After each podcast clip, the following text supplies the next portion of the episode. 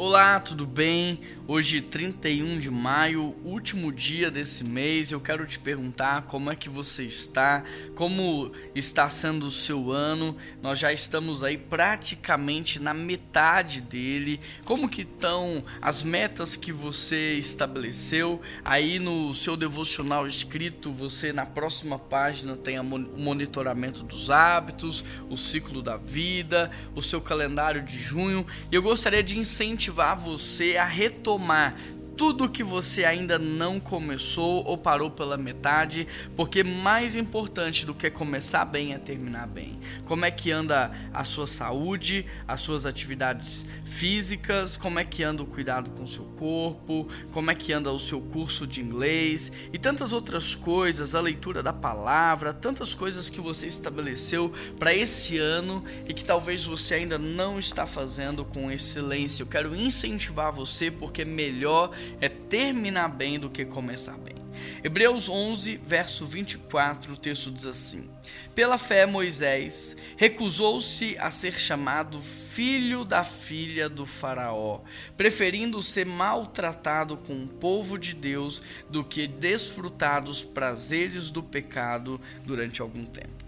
Esse texto é muito emblemático porque trata de um momento bem cirúrgico na vida de Moisés. Olha o que o texto diz: pela fé, Moisés ele recusa ser chamado de filho da filha de Faraó. Por quê? Porque no momento ali ele tem que tomar a decisão. Ou ele vai viver o que Deus tem para ele, ou ele vai continuar vivendo aquilo que Faraó, os planos do Egito, as regalias é, de todo o Egito e todos os prazeres que aquela terra entregava para ele.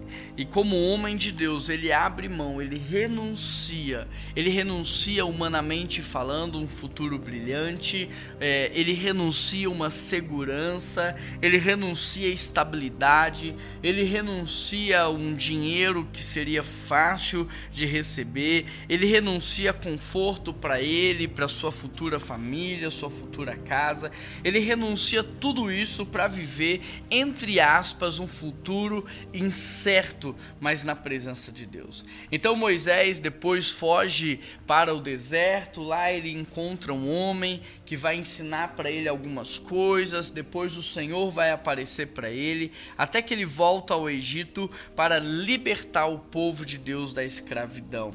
É interessante porque não havia uma promessa de facilidade, não havia uma promessa de Deus em relação à estabilidade, não havia uma promessa de segurança, havia apenas uma inquietação, um chamado e uma convicção de que Deus estaria com ele. E isso foi suficiente para que Moisés abrisse mão de tudo e seguisse os planos do Senhor. Deixa eu te perguntar: saber que Deus está e estará com você é suficiente para que você abra mão do seu conforto, da sua estabilidade, da sua segurança para segui-lo e viver única e exclusivamente para a glória dele? Ou mais do que isso, você precise que ele te faça promessas, que ele te faça aqui algumas seguranças ou que ele estabeleça aqui alguns critérios, alguns contratos com você, porque se isso é o que vai fazer você se entregar, eu sinto lhe informar, mas talvez isso não aconteça.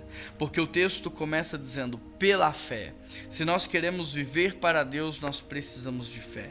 Se nós queremos viver o que Deus tem para nós, nós precisamos nos entregar em fé.